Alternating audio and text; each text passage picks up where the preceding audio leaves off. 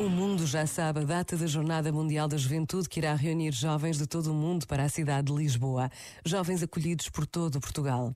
Um evento desta dimensão é algo nunca visto entre nós, só possível graças ao empenho de centenas e centenas de voluntários, muitos deles já a trabalhar, cheios de vontade e de esperança. Os jovens querem estar juntos, querem rezar juntos, querem ouvir o que o Papa Francisco tem para lhes dizer. Por muito que sopre o vento, há no coração de cada jovem um desejo de encontro com Deus, o Deus que se revela na pessoa concreta de Jesus, aquele que morreu e ressuscitou. Por vezes, basta a pausa de um minuto para se quietar o nosso coração. Pensa nisto e boa noite. Este momento está disponível em podcast no site e na app.